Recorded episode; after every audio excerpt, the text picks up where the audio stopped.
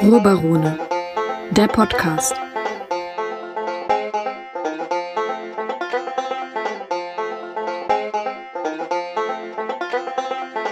Hallo und herzlich willkommen beim Ruhrbarone Podcast. Ich bin wie immer Robert Herr und habe den Maximilian Schulz bei mir. Hallo. Servus. So, wir reden heute mal wieder über Serien und Filme. Ähm, was wir dieses Mal aber nicht machen werden heute ist äh, Kino-News denn ähm, ich habe mal reingeschaut, was es so für News gibt aus dem Kinobereich und bin direkt äh, sehr unschön äh, überrascht worden. Es kommt jetzt bald ein Film raus, der heißt, äh, oder ist, ich glaube, er ist vielleicht sogar schon draußen mittlerweile, ganz Akimbo. Ich weiß nicht, ob du den gesehen hast. Ich habe mir direkt den Trailer mal angeschaut, weil ähm, das war. Akimbo ist doch dieser Style, wenn man beidhändig anfängt zu schießen, oder? Ganz genau, und das ist auch schon ähm, ein, ein Hinweis auf die Prämisse des Films. Okay. Dort wird nämlich äh, Daniel Radcliffe nachts von Verbrechern in seiner Wohnung überfallen mhm. und bekommt dann zwei Pistolen an seine Hände geschraubt. Okay. Und muss äh, innerhalb von so und so vielen Stunden jemanden töten sonst äh, stirbt er selbst. Und äh, ein gewisser Teil der Komik, die daraus offensichtlich entstehen soll, vom Trailer her habe ich nämlich den Eindruck, es ist eine Komödie, ähm, entwickelt sich daraus, dass er dann Probleme hat, dadurch, dass er seine Pistolen an beide Hände gebohrt oder geschraubt bekommen hat. Okay. Dass er dann äh, Probleme hat, das Handy zu halten oder die Tür zu öffnen. Würde mich nicht wundern, wenn dann im Film auch noch äh, erwähnt wird, dass er Probleme hat, damit auf die Toilette zu gehen oder sonst was in der Richtung. Es ist auf jeden Fall sehr, es wirkt auf mich sehr seltsam. Also durchaus hoher, ähm, hoher Produktionsaufwand. Also es ist keine, keine Trash-Komödie in dem Sinne, aber es hat mich doch sehr irritiert. Wobei Daniel ja. Radcliffe ja auch bei Swiss Army Man die Hauptrolle oder eine der mhm. beiden Hauptrollen gespielt hat.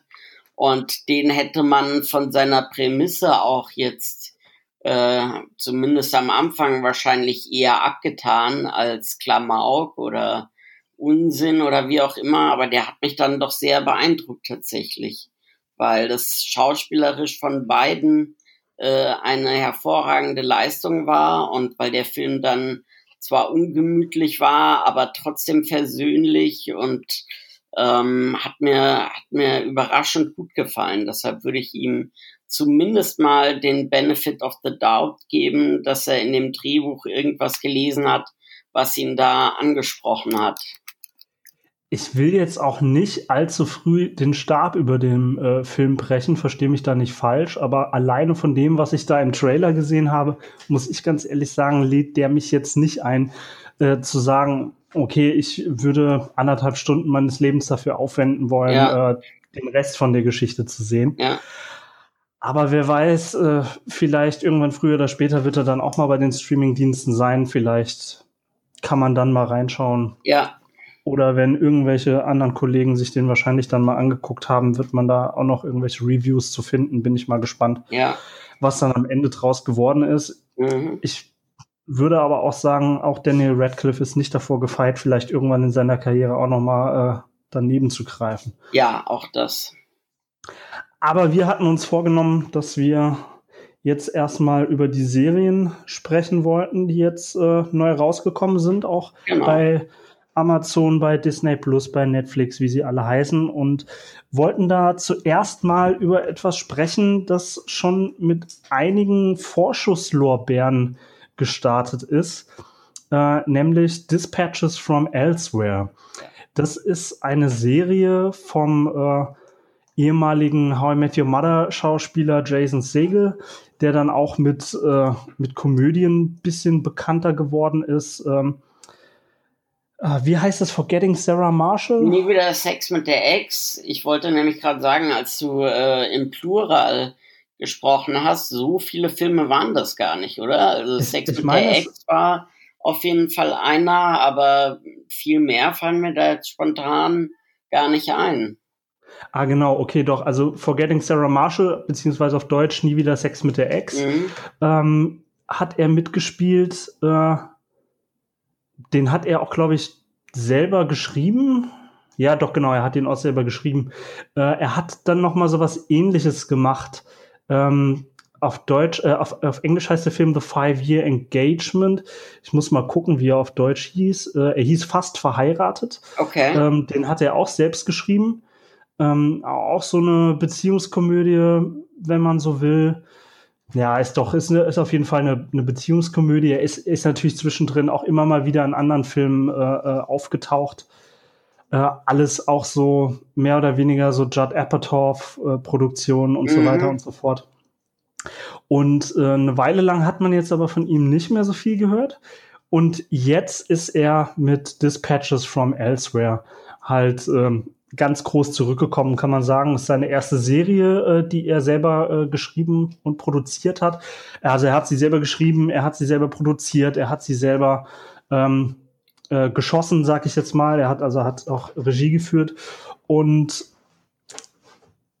hat dafür ziemlich viel Vorschusslorbeeren bekommen. Und Zumindest war das meine vielleicht Einschätzung. noch dazu sagen, dass die Serie auf einer Dokumentation beruft. Ne? Die genau. Doku heißt äh, The Institute, glaube ich. Ich habe jetzt nur den Trailer gesehen. Da geht es tatsächlich um so eine Art Real-Life-Rollenspiel oder Rätselspiel oder ähm, ja, so wie diese ganzen Exit-Spiele, die ja jetzt super populär sind, ähm, so ein bisschen in die Richtung ging das. Ne? Man hat aktiv an so einer Schnitzeljagd durch die Stadt, glaube ich, teilgenommen. Genau, also die Dokumentation selber kenne ich nicht, die ist 2013 erschienen. Allerdings ähm, ist mir dieses Alternate Reality Game, um, um das es in dieser Inst äh, um, um diesem Film The Institute geht, äh, durchaus bekannt und auf der Grundlage ähm, basiert auch äh, die Serie. Mhm. Also um das vielleicht kurz einordnen zu können, da tauchten äh, also in der Realität tauchten äh, damals in San Francisco ähm, Ende Ende der Nullerjahre äh, jede Menge seltsame ähm, Zettel auf äh, mit, mit Angeboten. Willst du hier bei so einer komischen, durchgeknallten Studie teilnehmen, wo man mit Delfinen sprechen soll ja. oder sowas in der Richtung? Ja. Oder wer kennt diesen Mann und so weiter und so fort. Und da haben sich dann Leute gemeldet und äh, haben dann rausgefunden, dass das aber äh, ein Alternate Reality Game ist, mehr oder weniger, ähm, bei dem es um das namensgebende Jejun-Institut geht das so ein mysteriöses Institut ist, das allerlei seltsame Dinge macht. Und da hat sich dann, ja, wie du schon gesagt hast, so eine, so eine Schnitzeljagd draus ergeben. Nicht zu verwechseln übrigens mit Martin Lejeune, ne? Das hat sofort bei mir auch was ausgelöst. Ja, genau. Also nicht äh, Journalist Martin Lejeune, genau. sondern das äh, Jejun Institute. Ist, äh, ist, also es sieht relativ ähnlich aus, hat aber Gott sei Dank nichts miteinander zu tun. Okay. Ähm, auch, auch wenn wenn man sagen kann, dass natürlich Martin Lejeune auch manchmal den Eindruck äh, erweckt, als hätte er, äh, naja, nicht mehr so ganz äh, auf, auf der Reihe, was Realität und was. Äh, als wäre er selber in einem Alternative Reality Game. In der Tat.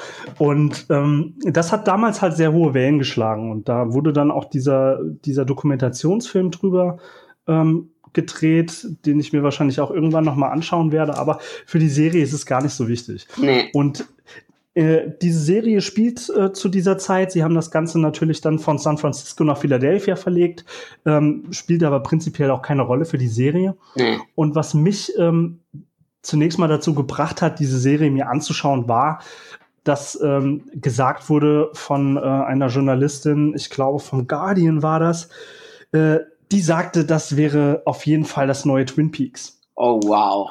Okay, und wenn man mir sagt, das ist das neue Twin Peaks oder das Twin Peaks der 2020er, dann muss ich mir das angucken, weil ich sehr, sehr, sehr großer Twin Peaks Fan bin und ja, natürlich klar. ein sehr, sehr großer David Lynch Fan. Selbstverständlich. So. Ähm, und tatsächlich muss ich sagen, dass ähm, der Beginn von Dispatches from Elsewhere, also auf jeden Fall schon mal, wie die erste Folge alleine anfängt, da bei mir durchaus äh, eine, eine juckende Stelle gekratzt hat.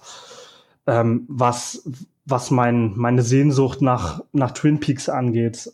Aber die Frage ist jetzt natürlich, kann die Serie das, was da versprochen wurde, auch überhaupt halten?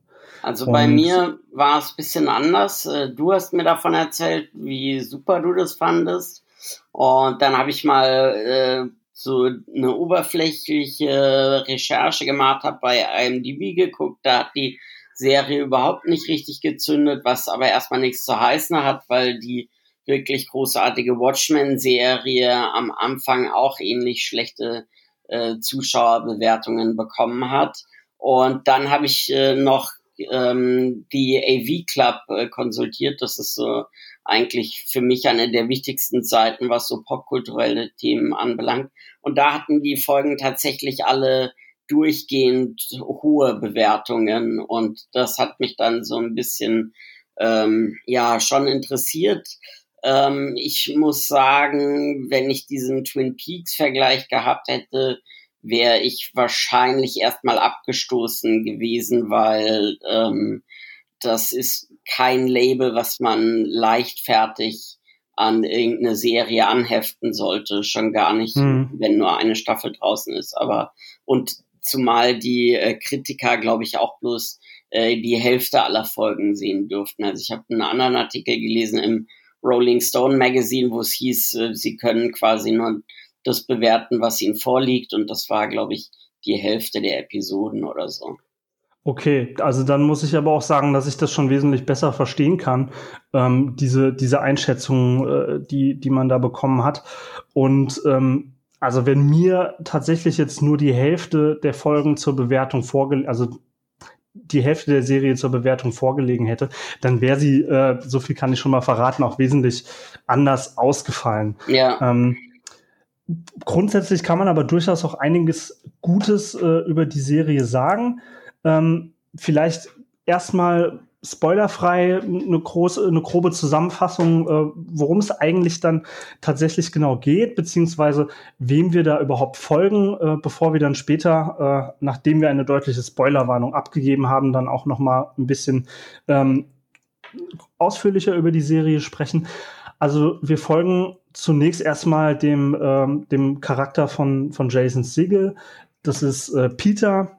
Ähm, der arbeitet als, äh, ja, wie kann man das sagen? Also er arbeitet mit Daten in einer Firma, die so ein bisschen an Spotify angelehnt ist. Genau, er und, arbeitet bei einem ähm, Musikstreaming-Dienst und erfasst die Daten der User und verarbeitet die dann irgendwie mit so einem Algorithmus so, dass die Leute dann immer das tolle Passende finden, was sie angeblich jetzt gerade hören wollen genau. und ist aber sehr unzufrieden mit seinem Leben. Also man sieht das am Anfang auch sehr deutlich. Ähm, dadurch, dass, also im Prinzip sein Tagesablauf ist immer derselbe. Er steht morgens auf. Was ich sehr überraschend fand, dass der Mensch es fertiggebracht hat, direkt nachdem sein Wecker geklingelt hat unmittelbar ja. aufzustehen. Ja. Was mit das, das Surrealste in dieser ganzen Serie für mich persönlich war. Ähm, und dann äh, seine Cereals isst und sich auf den Weg macht, auf die Arbeit, von der Arbeit nach Hause kommt, noch was beim Chinesen gekauft hat und dann isst er das und dann schläft er ein und am nächsten Tag geht's wieder von vorne los. Er ist also sehr unglücklich. Was, Aber, was ich noch einwerfen würde, was nämlich noch viel früher kommt. Du hast am Anfang einen Charakter, einen sehr charismatischen oh ja. älteren Herrn, der sich an den Zuschauer wendet und ähm, damit äh, einiges an ja an Neugierde weckt tatsächlich, weil er von sich selber sagt, er wäre ein verlässlicher Erzähler und den unzuverlässigen Erzähler gibt es ja in einer der anderen Top Amazon Prime Serien, nämlich Mr. Robot, der so das Paradebeispiel ist für den unzuverlässigen Erzähler. Und äh, er hat von sich selber gesagt, dass er zwar gelogen hat mit einer Aussage, aber ansonsten ein verlässlicher Erzähler ist. Und das hatte dann schon so eine Komponente, die ein zusätzlich auf jeden Fall für diese Serie vereinnahmt hat. So ging es mir zumindest. Ja, genau. Also das ist, äh, das ist der Punkt, dass dieser Peter, der da vorgestellt wird, ähm, uns zunächst erstmal äh, kriegen wir halt gesagt von, äh, von Richard E. Grant, ähm, großartig meiner Meinung nach durch die ganze Serie hinweg. Ja. Ähm, als äh, der spielt Octavio Coleman Esquire, ja. ähm, den äh, Vorsitzenden, den Vorstandsvorsitzenden dieses Jejun-Instituts, mhm. der uns sagt, ähm, äh, wir sollen uns einfach mal vorstellen, dieser Peter, das wären wir. Genau. was natürlich all das, was Peter dann erstmal macht, ähm, so ein bisschen anders erscheinen lässt, wenn man sich das Ganze unter der Prämisse anschaut, okay, ich nehme jetzt mal an, der ist ich. Und das ist natürlich ein Mechanismus, der ganz interessant ist, weil man sich dann bei den Figuren natürlich auch auf das konzentriert, was man selber als Schnittmenge mit ihnen hat. Ja. Und ich glaube, so viel kann ich verraten, dass alle Figuren, die da vorkommen, beziehungsweise ins Augenmerk gerückt werden, indem uns gesagt wird, wir sollen uns mal vorstellen, wir seien jetzt diese Figur, dass die äh, alle Eigenschaften haben. Bisschen so wie beim Horoskop ist das halt, die haben Eigenschaften, die hat eigentlich jeder Mensch. Ja, genau. Und auf die kann man sich konzentrieren. Und ähm, ich fand es aber auch interessant, in der Tat, ähm, in dem Moment, in dem äh, Richard E. Grant als Octavio Coleman Esquire uns natürlich direkt schon sagt, ähm, okay, an einer Stelle habe ich gelogen, aber keine Sorge, äh, eigentlich bin ich ein, äh, ein zuverlässiger Erzähler. Ähm, geht das Ganze natürlich schon auf eine Metaebene. Ja. Ähm, wenn natürlich klar ist, okay, hier ist eine Figur in der Serie, die sich, die in der Serie mitspielt, sich aber äh, auch als Erzähler geriert, ja. ähm, ist natürlich die vierte Wand schon mal gebrochen. Ohnehin wird permanent mit, äh, mit dem Zuschauer gesprochen. Mhm. Ähm, aber natürlich, wenn sie sagt an einer Stelle, ich habe gelogen, ja. und dann sagt, ich bin ein zuverlässiger Erzähler, dann ist ab dem Zeitpunkt klar, natürlich ist das kein zuverlässiger Erzähler. Mhm, äh, also das war direkt der Zeitpunkt, wo ich dachte, okay, alles klar, gut, ich weiß Bescheid, ich brauche hier gar nichts glauben. Ja, ja. Und ähm, ein, ein, Stück weit ist das auch tatsächlich so der Fall. Äh, ich fand das aber ganz nett. Ähm, es hat mir gut gefallen. Alleine schon einfach, weil, weil Richard E. Grant, ich weiß nicht, der hat eine, eine so sympathische Art und Weise ja.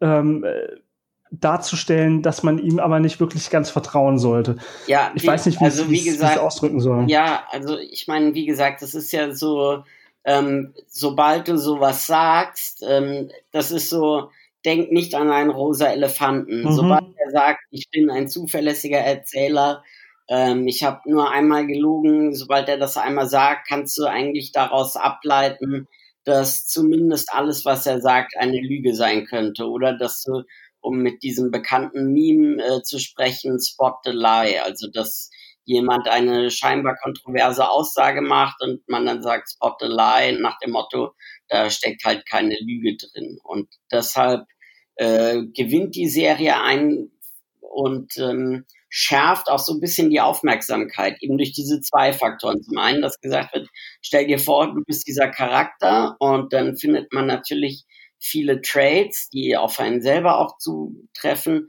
und aber, dass er gesagt hat, er ist ein zuverlässiger Erzähler, dass du also guckst, okay, wo könnte da jetzt die Lüge eigentlich stecken und was macht das mit der Handlung, wenn an welcher Stelle gelogen wird. Ja, Wobei man aber auch sagen muss, dass, ähm, dass das auch rein visuell sehr schön in Szene gesetzt worden ist. Ja, absolut. Ähm, Richard E. Grant sitzt gewisser, also Octavio Coleman Esquire, sitzt ähm, sehr schön adrett äh, im, im, äh, im klassischen britischen Stil der 50er Jahre angezogen vor ich weiß nicht genau, was es ist. Es ist einfach eine, eine safranfarbene Leere. Ähm, in, in, äh, in der Serie stellt generell auch Safran die Farbe von äh, äh des Jejun-Institutes dar, während hingegen dieses ähm, Himmel- bis Babyblaue ähm, die Farbe äh, des großen Widersachers des Jejun-Instituts, nämlich der Elsewhere Society, darstellt. Ja. Ähm, woraus sich da auch so ein, so ein schöner so ein schöner äh, Kontrast äh, entwickelt. Ich hatte an manchen Stellen der Serie äh, da insbesondere auch der Titel, äh, der Titelschirm der Serie auch häufiger mal in anderen Farben dargestellt worden ist. Kurz die Überlegung, ob sie da versuchen, sich irgendwie an die Farben äh, äh dieser klassischen äh, alchemischen Farbenlehre anzunähern. Ähm, aber wie in so vielen anderen Sachen in der Serie habe ich einfach definitiv zu viel reininterpretiert, ja. was das angeht. Das ist ja. zumindest meine Vermutung. Ja. Aber also ja, bitte. Was was mich am Anfang auch äh, positiv angesprochen hat, war, dass man das Gefühl hat, es ist so eine alternative Zukunft. Es ist so Science Fiction im Stile von Brasil zum Beispiel, mhm. dass wir in einer Zukunft sind, die ähm, überspitzt unsere darstellt und es gibt genug Anklänge sozusagen, die uns bekannt vorkommen, aber es gibt gerade so viele neue oder innovative Ideen, dass man sich unwohl fühlt oder dass man sich nicht äh, damit vergleichen kann. Und das war am Anfang, hatte ich den Eindruck schon, weil dieses Jeune-Institut, äh, ja, also er fährt da hoch, ne, und dann kommt er an so Apparaten vorbei, die alle nach ähm, ja einer Mischung aus moderner Kunst und medizinischen Geräten in eben einer alternativen Realität aussehen. Und das hat mich am Anfang auch so ein bisschen neugierig gemacht. Und es ist, wie du sagst, wenn man einfach diesen diesen Schuss, diesen wahnsinnigen Startschuss für die Serie bekommt, dann neigt man dazu, ähm, allem und jedem eine besondere Bedeutung erstmal zuzugestehen. Und wenn man merkt, dass die Serie diese Fäden dann aber gar nicht aufgreift nach und nach, dann verliert sich dieses Interesse relativ schnell wieder.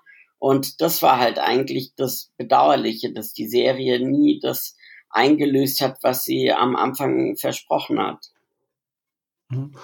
Was aber vermutlich, äh, zumindest lese ich das so auch ein Stück weit, äh, eine, eine Metapher auf das Leben darstellt. Okay. Ähm, es ist die Vermutung, die ich letzten Endes irgendwie draus gezogen habe, aber wir wollen mal noch nicht, äh, noch nicht äh, vorgreifen. Ja. Ähm, was auf jeden Fall sich auch noch Positives über die Serie sagen lässt, ist äh, der Cast, ähm, der durchaus wirklich gut war. Ja. Ähm, unter anderem kommt, äh, äh, kommt noch Entry Benjamin, beziehungsweise äh, auch bekannt als Entry äh, 3000 von Outcast. Genau, ähm, drinne vor. Der spielt Fredwin. Ähm, das ist ein sehr intelligenter ähm, Tech-Millionär, sagen wir das mal so, mhm. ähm, der allerdings auch so ein bisschen eine, eine kleine Paranoia hat äh, und zum Verschwörungstheoretischen neigt. Ähm, wir haben äh, Eve Lindley als äh, Simone, ähm, eine Transfrau, die aus äh, ganz eigenen Gründen an dem an diesem Spiel teilnimmt. Ähm, Hauptsache eigentlich, dass sie ja, dass sie ein bisschen raus will, was erleben will, auch natürlich ein bisschen unzufrieden ist und das Ganze als großen Spaß wahrnimmt. Das war ähm, natürlich auch clever gemacht, dass diese vier, die sich dann zusammenfinden als Team, am Anfang in diesem Diner sitzen und jeder von denen ja auch so ein bisschen die Erwartungen des Zuschauers repräsentiert. Ne? Mhm. Also sie sagt, ja. sie will einfach Spaß dabei haben. Fredwin sagt, da muss mehr dahinter stecken, da muss es ein großes Ganzes geben. Ähm, dann, ich glaube, Janice, Janice ähm, die wir auch noch erwähnen sollten, gespielt von äh, Sally Field, Oscar-Preisträgerin. Genau, sie ähm, sagt, glaube ich, äh, das ist ein Prank oder war das äh, war das Jason Siegel. Auf jeden Fall einer sagt, das ist ein Prank ähm, und einer sagt, okay, das ist jetzt die Wahrheit und dadurch sind so ein bisschen die Hoffnungen der Zuschauer auch irgendwie repräsentiert, wobei für mich dann halt einfach Fredwin der Sieger ist, weil natürlich schaue ich eine Serie, die so anfängt ähm, mit dem Wunsch, dass da ein intelligenter Plot dahinter steckt, der jetzt etwas Neues und Innovatives birgt, wie eben Twin Peaks. Ja, in der Tat. Also mit ihm konnte ich da, naja, ich, ich weiß es nicht. Wie, wie auch bei dem Horoskop, denke ich, kann man da eigentlich so alles mitnehmen. Ähm, auf der einen Seite kann ich mich da mit, mit Peter identifizieren, äh, der während dieser, dieser Szene im Diner, wo sie über ihre über ihre Hoffnungen sprechen, was dieses Spiel denn jetzt ist, zum Ausdruck bringt. Der hofft eigentlich, dass es alles echt ist. Ja, genau. Und, und natürlich, natürlich hoffe ich auch, dass das, dass das echt ist, ja. dass das ein neues Twin Peaks wird, ja. dass das was Spannendes ist, was mich beschäftigt. Ja. Aber natürlich, klar, genau wie du, kann ich auch, kann ich auch Fredwin was, was abgewinnen und sagen, okay, das, ich will aber, ich will dahinter kommen. Ja. Natürlich, äh, auch bei Twin Peaks habe ich immer äh, sehr versucht mitzudenken, rauszufinden, welche Connections gibt es da, was steckt dahinter. Aber auch äh, Simone kann man, kann man da, kann man da was abgewinnen. Die, die sagt, ihr geht es eigentlich hauptsächlich darum, dass sie da Spaß hat. Das ist ein großer Prank. Äh, das ist was, was man natürlich auch daraus haben will. Man will entertained werden, sonst, ja. sonst würde man sich das Ganze nicht anschauen. Und äh, gut, Janice Foster ähm, die von Sally Field gespielt wird, äh, will eigentlich nur mal aus dem Haus kommen und äh, irgendwie auf ihre alten Tage noch mal was erleben. Ganz so schlimm ist es jetzt bei mir noch nicht, aber ich kann mir durchaus vorstellen, ähm, dass es auch Zuschauer gibt, die auf ihre alten Tage noch mal eine richtig tolle Serie sehen wollten und, äh, naja, und wir kennen, eingeschaltet äh, haben. Wir kennen ja bestimmt alle ältere Menschen in dem Alter, die dann überlegen, ob sie nochmal an die Uni gehen sollen. Also mhm. gerade wer schon mal eine Geisteswissenschaft studiert hat, wird feststellen, dass es dann nach oben äh, quasi keine Grenzen gibt, keine Altersgrenzen, weil eben Menschen sich dann nochmal eine Beschäftigung suchen oder sich dann endlich trauen, das zu studieren, was sie sich damals aus monetären Gründen versagt haben und so weiter.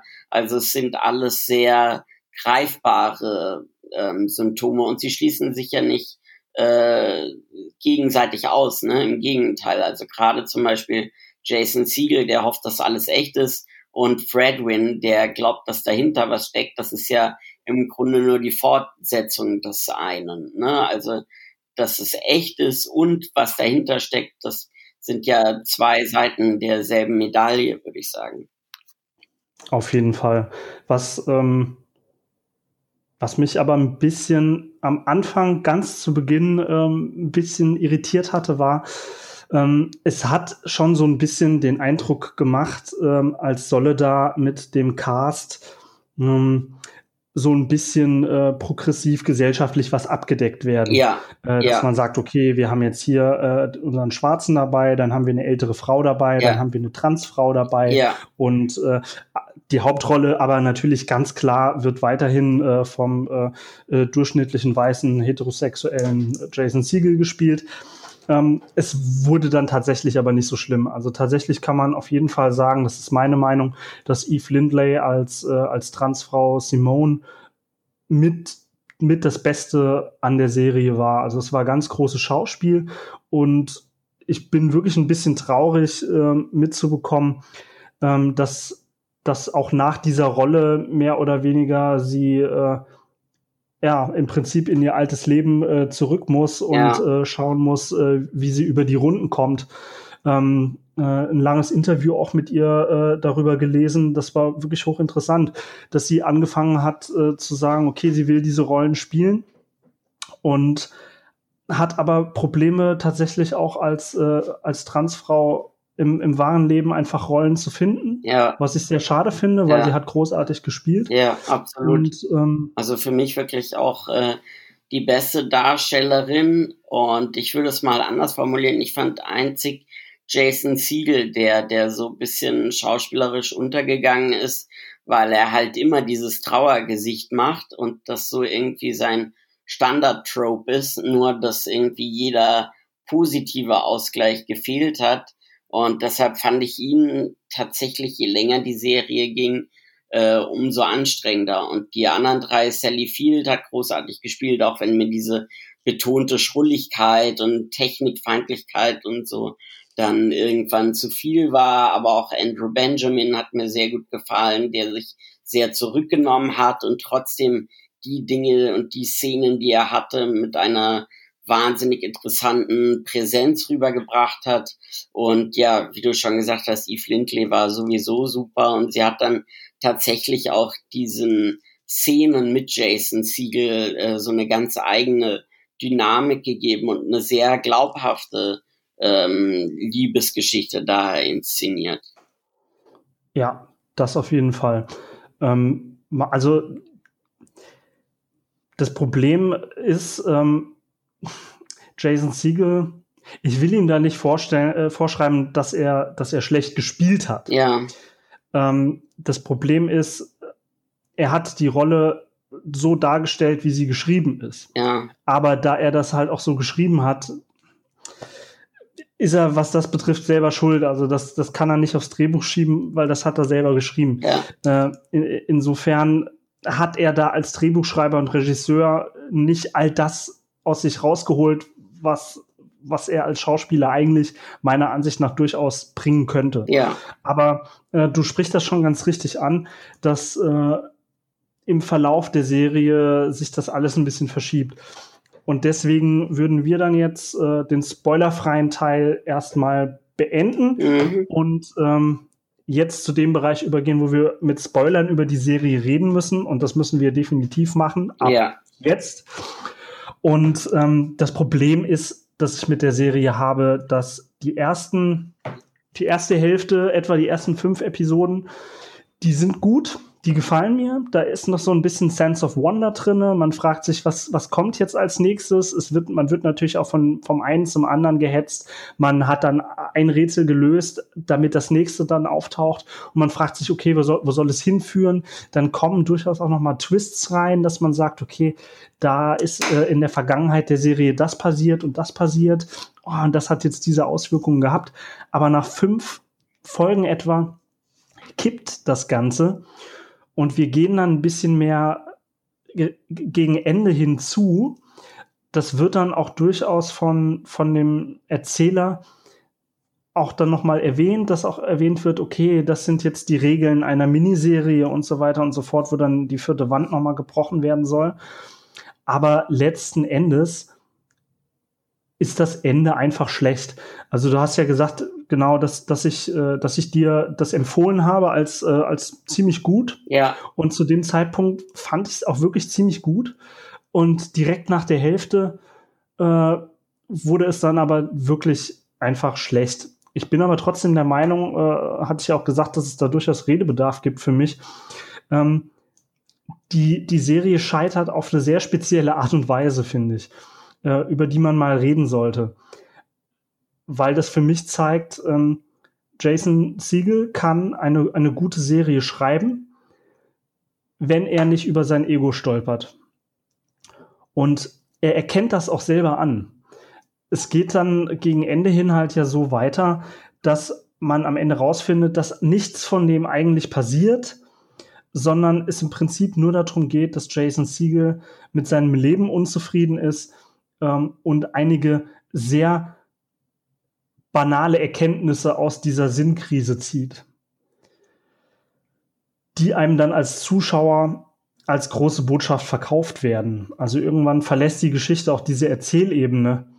Ähm, Also das, ja. ich muss sagen, dass ich äh, von Anfang an ein bisschen verhaltener auf die Serie reagiert habe. Das war mir dann, ähm, es gab ja auch bei, oder es gibt bei Netflix diese Serie Sense8, die ich dann auch nur die erste Staffel, glaube ich, geguckt habe, weil das auch so ein, ja, wie so ein Kaleidoskop war. Und dadurch, dass halt alle Folgen draußen sind und man ist geneigt, das zu bingen, weil das ja irgendwie alles dann Anfang Schlag auf Schlag geht und so weiter.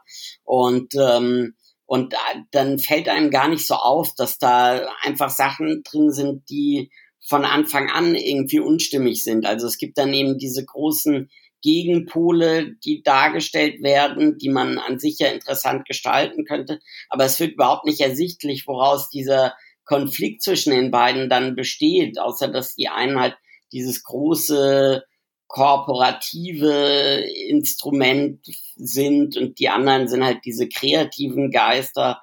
Aber es kommt dann so relativ früh zu so einer Art Gegenveranstaltung. Also es gibt dann eine Demo und es gibt dann ein Shareholder-Meeting für diejenigen, die eben dieser Jejun, diesem Jejun-Institut angehören. Und da wird aber überhaupt keine, keine Spannung kreiert. Also es ist weder so, dass die Leute durch das Jejun-Institut sanktioniert werden, die an der Demo teilnehmen. Es ist jetzt aber auch keine nennenswerte Demo. Es ist aber auch keine nennenswerte Shareholder. Äh, Veranstaltungen. Es ist so alles irgendwie, es wird mal so angerissen und man bekommt vielleicht eine Idee, wie die Serie hätte sein können, aber äh, für mich war das von Anfang an alles so ein bisschen, ja, zu viel versprochen, zu wenig geliefert. Und was mich so ein bisschen irritiert hat auch war, das stand auch in dieser Kritik vom Rolling Stone, das fand ich ganz gut, dass Brian Fuller heißt der, glaube ich, der Schöpfer von Pushing Daisies, das ja auch so eine völlig abgedrehte Serie ist und äh, ähm, Dispatches from Elsewhere erwähnt ja auch noch die fabelhafte Welt der Amelie, ne, in der in deren Tradition sich die Serie dann auch so ein bisschen wahrnimmt und so weiter. Und dann ähm, ja finde ich, dass das halt einfach äh, dem nicht gerecht wird, was es versprochen hat. Und ähm, also das, also das äh, kann ich definitiv bestätigen. Also es, es wurde mir ja verkauft mit, das ist das neue Twin Peaks und das ist es halt definitiv nicht. Also das hat mit Twin Peaks mit Twin Peaks nichts gemein. Das wusste ich dann aber auch schon nach, den erst, nach der ersten Folge mehr oder weniger. Also, oder auch nach der, also spätestens wo, nach der zweiten. Woran mich es erinnert hat, war, es gab bei, oder es gibt bei Netflix noch eine Serie, die heißt The OA, die damals so ein mhm. bisschen angepriesen wurde als das erwachsenere ähm, Stranger Things, wobei auch der Bezug irgendwie nicht gestimmt hat. Aber gut, die Leute müssen ja dann irgendwelche großen Namen auch nennen, damit die Zuschauer interessiert sind und so weiter. Und, ähm, und das hat mich so ein bisschen daran erinnert, weil es am Ende auch so war, dass du nicht sicher sein konntest, ob die Geschichte alles so stimmt. Und dann gibt's aber doch noch einen Plot-Twist sozusagen, der das miteinander verknüpft und so weiter. Und was ich noch, genau, was ich noch sagen wollte, in diesem Rolling Stone Artikel stand eben, dass eben Brian Fuller, der Schöpfer von Pushing Daisies, äh, auf dieses Dispatches from Elsewhere geguckt hätte und gesagt hätte, das ist mir ein bisschen zu viel. Und so, so ging es mir tatsächlich auch. Das war mir einfach ein bisschen viel. Wie gesagt, Sally Field spielt diese schrullige ältere Frau, typische Boomer-Generation und sie muss hundertmal betonen, dass sie mit dem Handy nicht umgehen kann und da jemand Nachrichten verschickt und ähm, ja, wie gesagt, das war so ähm, ja, also relativ früh klar, dass da zu hoch gepokert wurde und die Einsätze dann zu niedrig waren. Ja, was man auf jeden Fall sagen kann, ist, dass die Serie keinen Wiederschauwert hat. Zumindest für mich nicht. Nee. Ähm, das ist ja gerade das, was, was sowas wie ja, so eine gute Mystery-Serie wie beispielsweise Twin Peaks ausmacht, dass Leute dann sagen, okay, ich schau mir das jetzt noch mal an, ich will alles mitnehmen, ich will die ganzen Verwicklungen verstehen können. Ähm, das ist hier nicht nötig. Im Gegenteil, also so wie die Serie ja endet, dass nämlich mehr oder weniger die Kamera zurückgezogen wird, äh, und eigentlich, die Serie hat auch eigentlich überhaupt kein Ende. Also es, es findet kein Ende dieses Handlungsstrangs, mit dem man begonnen hat, statt, sondern es ist einfach nur die Kamera fährt raus und man sieht, es ist, äh, es ist Jason Siegel, der einen Film dreht. Ja. Das fand ich, äh, fand ich sehr schade, dass das Ganze so aufgelöst worden ist, weil eigentlich hätte er es wissen können. An, an einer Stelle saß ich auch da und dachte mir dann in der letzten Folge, okay, das ist jetzt aber, das ist jetzt aber sehr selbstbezogen. Ja. Und in diesem Moment wird auf dem Bildschirm dann äh, gesagt, ja, die letzte Folge ist aber schon ziemlich selbstbezogen. Und dann dachte ich mir, okay, wenn es doch angekommen ist oder wenn du es selber eingesehen hast, warum dann die Notwendigkeit, mehr oder weniger diese, diese komplette Serie in so einen kompletten Ego-Nexus reinzusaugen und damit auch gleichzeitig alle Sachen mit zu begraben, die gut an der Sache sind. Ähm, also was ich halt damit meine, ne, dass äh, Versprechen ja. nicht eingelöst werden, ist zum Beispiel diese Szene mit diesem traurigen Jungen, ne? Der taucht dann ja. irgendwann auf und das wäre in einer anderen Serie eine super spannende Geschichte oder ein super spannendes Motiv. Du denkst, okay, wo kommt dieser Junge her? Wen repräsentiert der?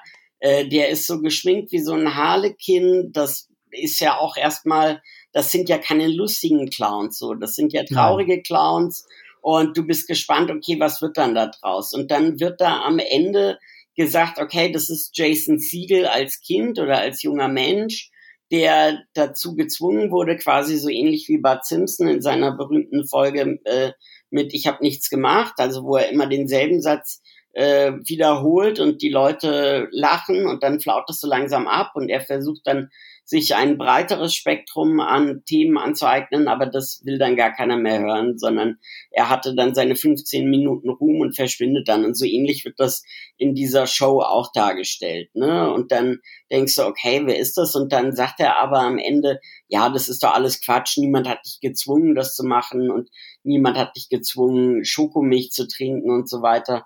Und das, also warum erzählt man das dann? Das ist ja eine, also eine spannende, ein spannender Ausblick eigentlich. Und dann gab es noch diesen anderen Charakter, der für dieses Jejun-Institut da spioniert hat, der ja auch immer Schokomilch getrunken hat. Also ich dachte, okay, jetzt gibt man der Serie noch bisschen mehr Tiefe, indem man auch auf so Nebencharaktere dann noch bisschen eingeht. Ne? Und was ist deren Motivation, für dieses Institut zu arbeiten? Und das wie gesagt, da wurden Sachen, und das hat ja in der ersten Folge schon angefangen mit diesem die, äh, Monolog im Grunde an den Zuschauer von der ersten Folge, die halt die Serie nie auch eine Ansatzweise irgendwie entsprechend eingelöst hat, weshalb am Ende wirklich äh, die Serie komplett egal ist. Also abgesehen von diesen schauspielerischen Glanzleistungen wüsste ich nicht, äh, wem ich die Serie jetzt groß empfehlen sollte.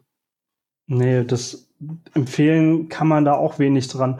Und das mit der Schokomilch finde ich halt auch interessant, weil die kam ja immer wieder im Verlaufe der Serie genau. vor. Also es wurde ja immer wieder Schokomilch angeboten. Genau. Ähm, im Sinne einer, einer Versuchung, also die, ich hatte gedacht, da steckt irgend, irgendwas dahinter, ja. wie, wie mit den Orangen bei der Pate ja. oder sowas. Das ja. sind ja so Motive, nach denen man guckt. Genau. Und am Ende war es aber nichts anderes als eine richtig schlechte Metapher für, für Alkohol. Ja. Und das fand ich dann auch so ein bisschen schwach.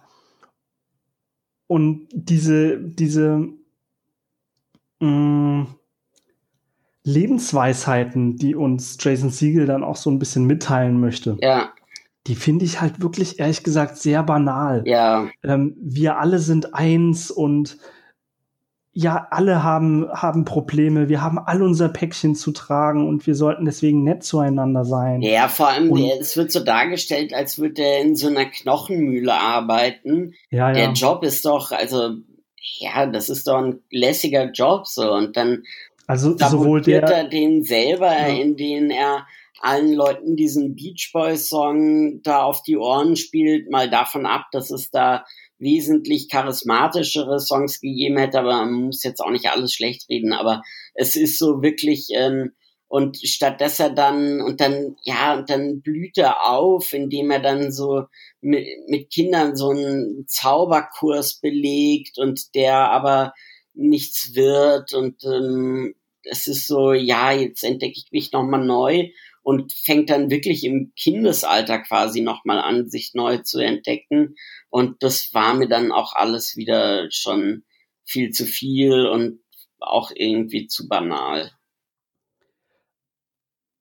Ich habe so ein bisschen den Eindruck, als weil die, diese, diese ganze Serie und, und vieles, was da mit drinne steckt, dann, was man am Ende findet, also herausfindet, was, worum es eigentlich geht.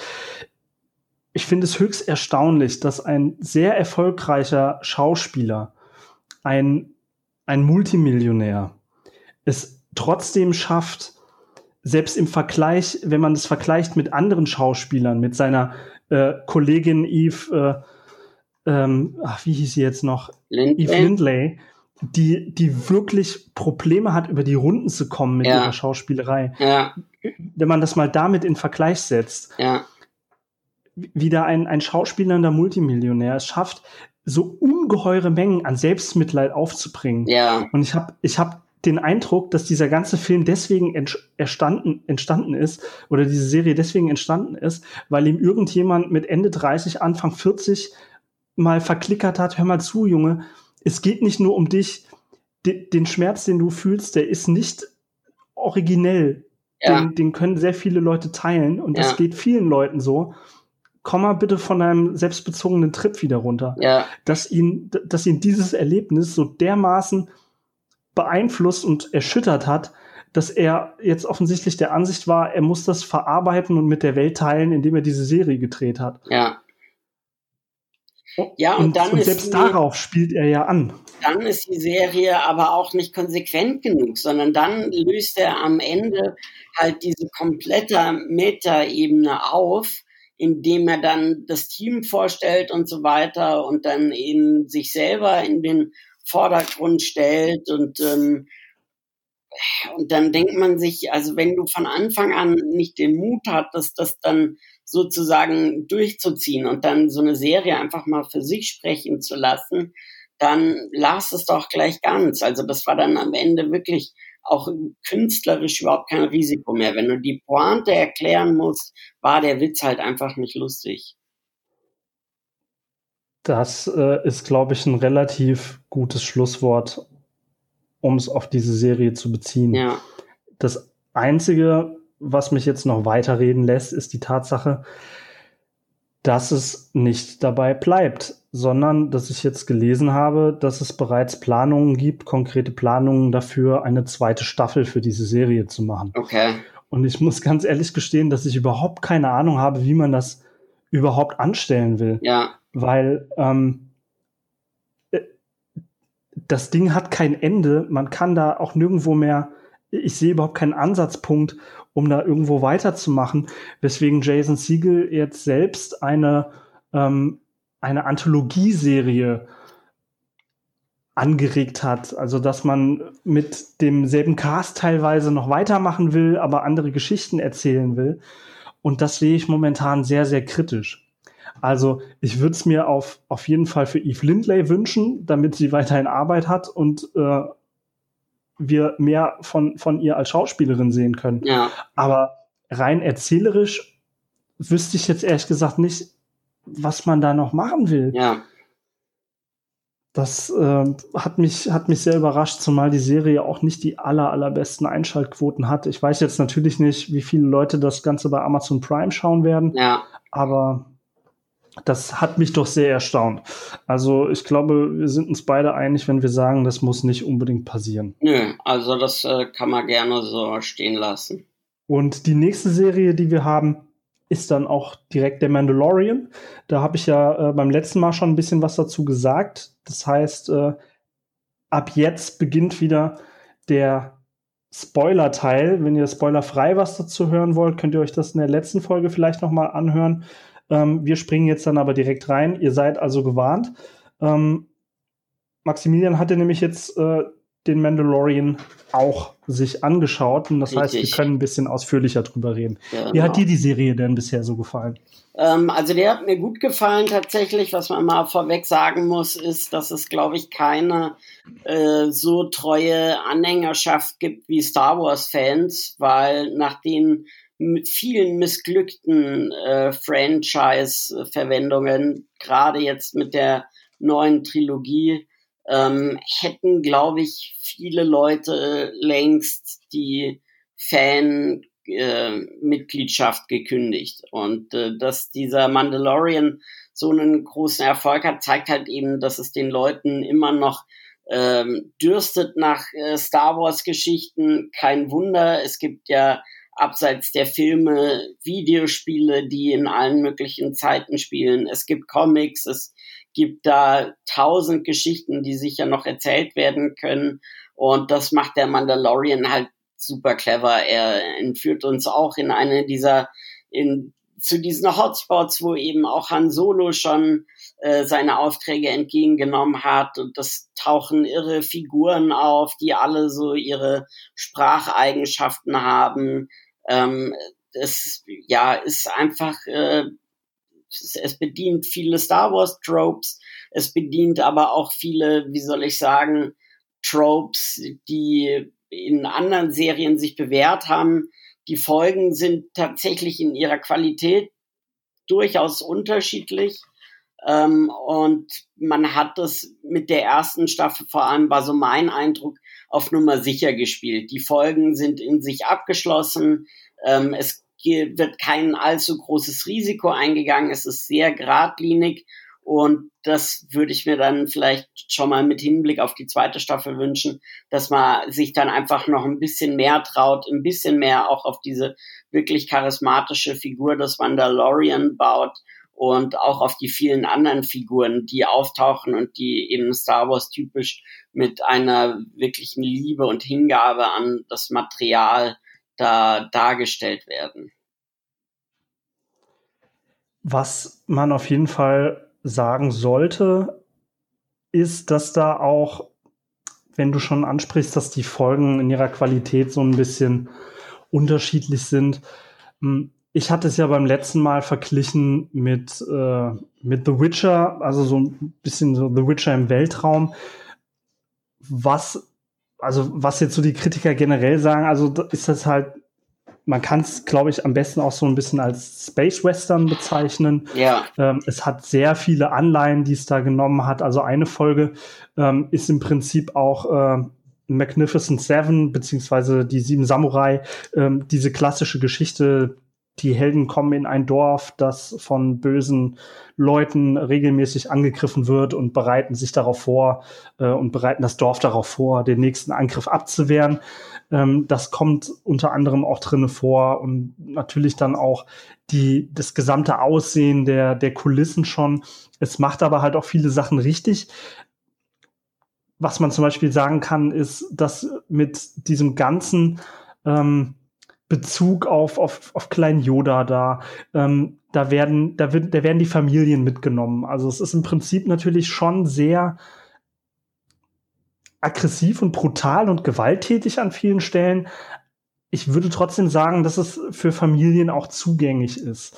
Da, ähm, da würde ich widersprechen. So gewaltvoll finde ich das gar nicht, ehrlich gesagt. Also ich meine, es sind viele Szenen, wo es dann abgeschnitten ist, quasi bevor es gewaltvoll wird, oder? Wo der eine Typ seinen Kopf reinsteckt und äh, weil er die Türen zumacht und dann macht mhm. er die andere Tür zu und dann, gut, bleibt das der Fantasie überlassen, äh, wobei da gar nicht mehr so viel Spielraum dann für die Fantasie ist. Also es ist eindeutig, was passiert, aber es wird einem nicht gezeigt. Also ich hatte schon das Gefühl, dass man da versucht, auch ein jüngeres Publikum mit zu begeistern.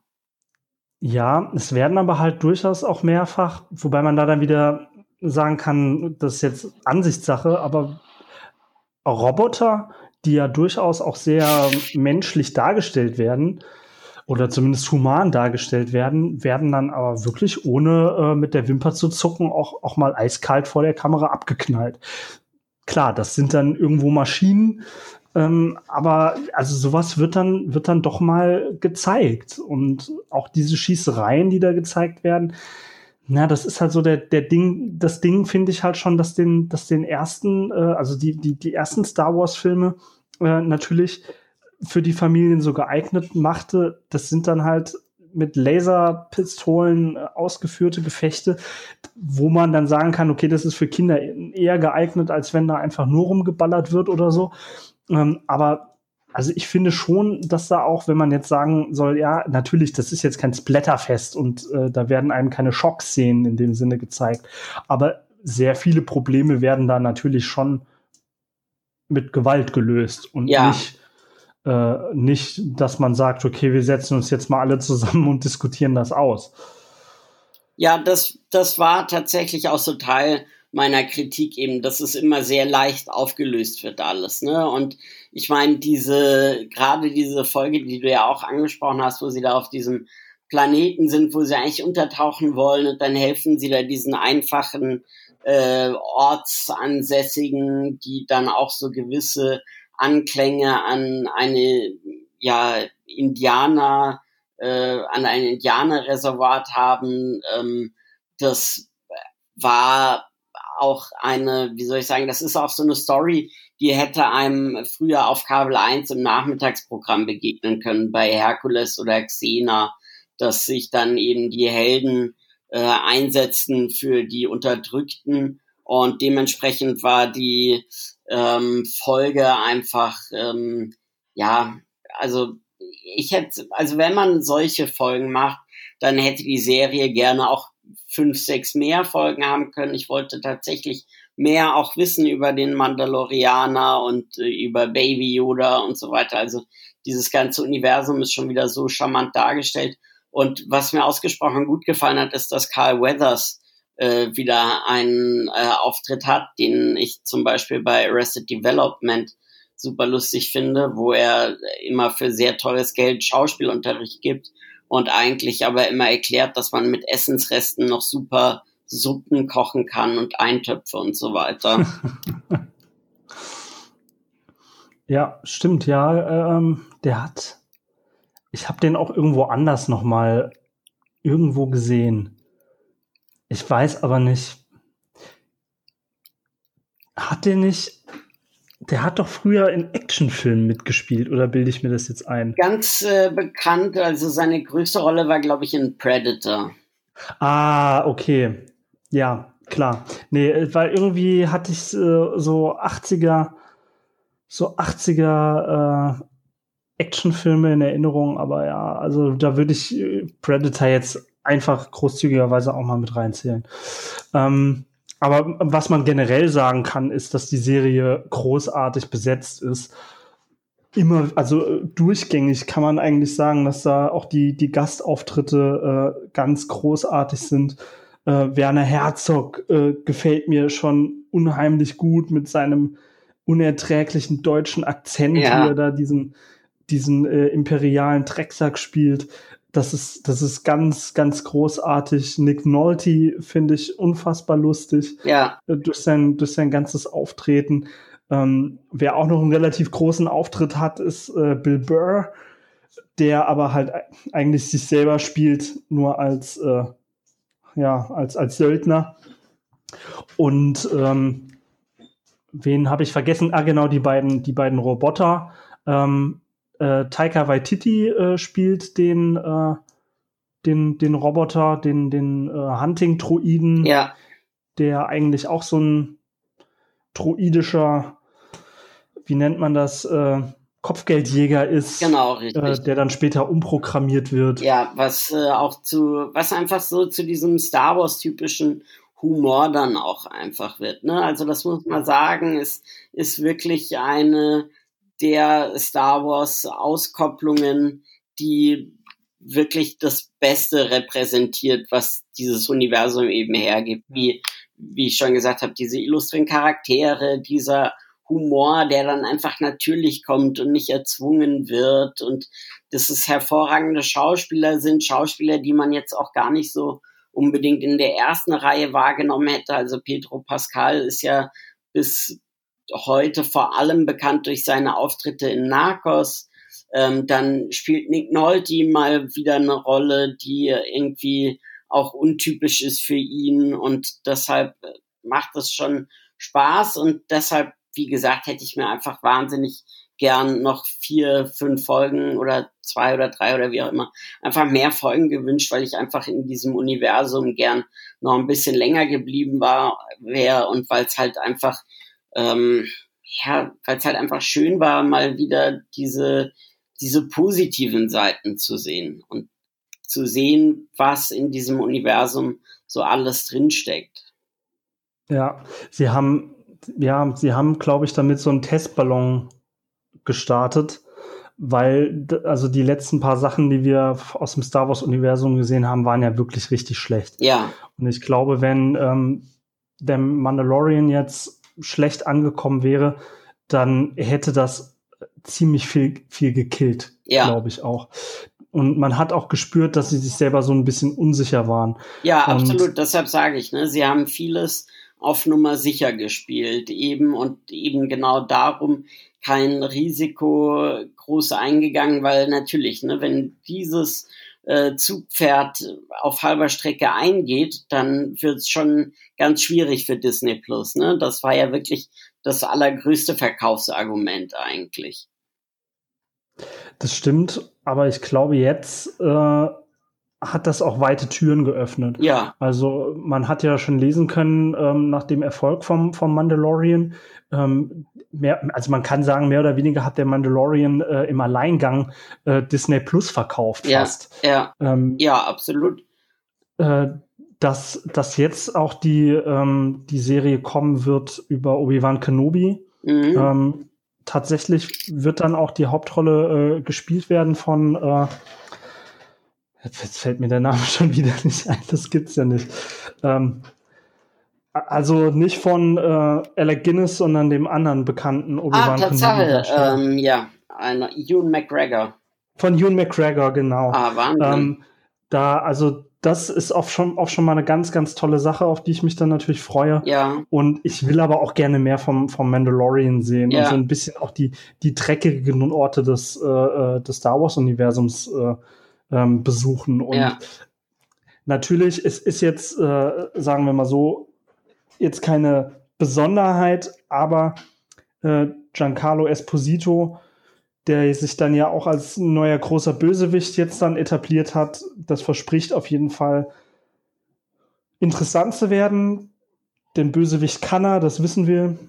Ja, und, und was natürlich interessant ist, ist, dass jetzt erstmals das Imperium diese Rolle der Rebellen einnimmt. Ne? Die Rebellen, mhm. die Rebellion war erfolgreich, das Imperium ist zurückgeschlagen und jetzt ist das Imperium erstmals als Splittergruppe sozusagen unterwegs, beziehungsweise im ersten Jahr auch, äh, also in der, in der mittleren Trilogie, ne, da geht es dann los, wie sie diese Macht dann an sich gerissen haben, aber das Imperium als Antagonist und in der Rolle der Minderheit, der terroristischen Minderheit äh, oder die dann marodierend sozusagen durch die Galaxie ziehen, das ist neu und das gibt einfach extrem viel her, weil es da anscheinend ja immer noch eine treue Anhängerschaft gibt an äh, Stormtroopers.